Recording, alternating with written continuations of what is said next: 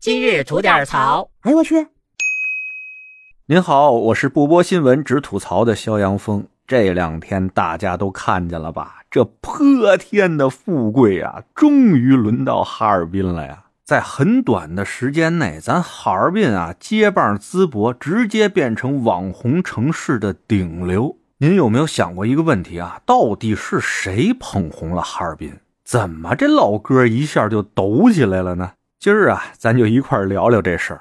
最近这段时间啊，哈尔滨杀疯了，南方的朋友们也玩疯了。各种视频网站啊，各种媒体上面全是哈尔滨的花式打卡呀。虽说这大冬天的哈尔滨那边的冰雪资源属于国内顶级的，而且呢特色鲜明，但它能一夜爆红，靠的绝不仅仅是这么点玩意儿。您想想，光元旦三天啊，哈尔滨的旅游总收入达到了六十个亿，是海南全省的两倍多呀。三亚那边是做梦也想不到，大冬天的居然被哈尔滨给干了，这上哪说理去啊？这，而且我跟您说啊，这哈尔滨的走红最大的意义还真不是它创造了多少经济价值，而是着着实实的呀，给咱老东北那边提供了一个转型的出路啊。过去那么多年里边啊，东北的经济可以说是大起大落呀，以至于前些年一聊起东北经济吧，大家都一摇头啊，说投资不过山海关啊。而作为东北经济尖上的几个城市之一的哈尔滨啊，自从改革开放以来吧，这经济发展也的确是够一梦的。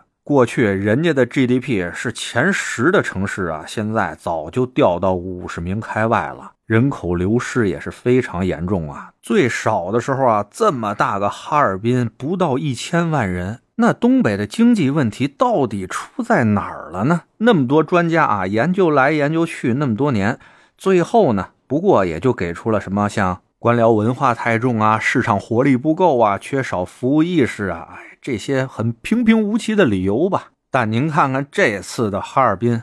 我记着啊，他们不断的上热搜，就是从那次冰雪大世界退票事件开始的。来咱家玩了吧？没开心是吧？真金白银的，咔咔给你退票啊！也没见这帮退票的人啊，上什么环球影城，上什么迪士尼啊，站了一俩小时没玩上什么，他们要退票的。所以人哈尔滨就这一手玩的就特地道，硬生生的把一次事故变成了故事，反而让更多的人知道咱东北老铁是什么人性了，那就能放心大胆的过来了，对吧？最主要是什么？您知道吧？咱这哈尔滨的体量那是真的够啊！别看这哗哗的上人，人家真接得住。而且面对这波流量，哈，哈尔滨又把共和国长子那劲儿给拿出来了，花样整活，主打的就是一宠溺，就特别像啊，咱过年过节回到老家，一帮弟弟妹妹到大哥家做客那种感觉，必须得给照顾明白了。人说话了，兄弟姐妹们从南方大老远的上咱家玩来，怎么着咱也不能差事儿啊！哎，您还别问哪儿算南方，问就是哈尔滨以南的全算南方。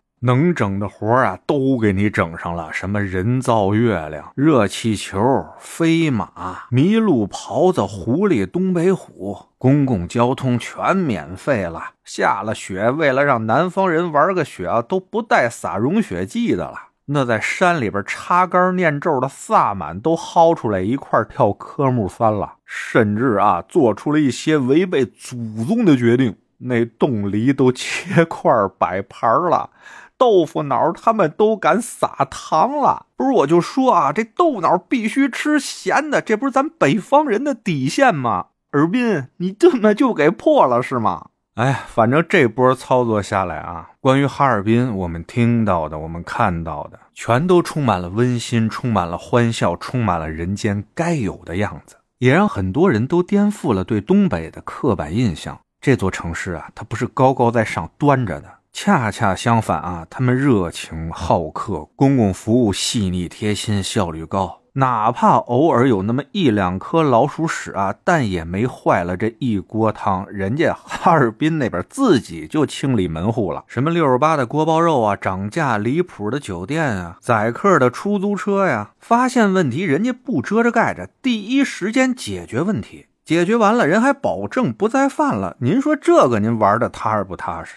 所以您说到底是谁推火了哈尔滨？我觉得啊，就是政通人和的上下齐心，以真心换真心。人呐都不傻，谁真的在乎咱们，谁真心对咱们好，咱们能感受得到。同样是花钱，同样是出去玩去，谁不想让别人宠着呀？您说是不是？且比那有些地方什么东西都傻贵不说啊。还自觉的高人一等，不会说他们当地方言吧？还得遭歧视。问个道都有人敢管你收钱，吃个路边摊你都得看服务员的脸子，美其名曰这是他们传统。我就去他大爷的吧，咱不去行不行啊？给你脸了是不是？我真说实话，我自己去过一次以后，我就说了，除了以后出差工作必须得去的话，我真是不再去了。哎，这说着说着，哈尔滨怎么说岔劈了呢？嗨，无所谓了，反正咱这一闲聊天的节目，主打一想到哪儿聊到哪儿，您说是不是？得嘞，我是每天陪您聊会儿天的小杨峰。你要是没聊够的话啊，咱这还长节目呢，叫左聊右侃啊，是讲奇闻异事的，您得空也过来听听。我先谢谢您了，今儿就这，回见了您呐。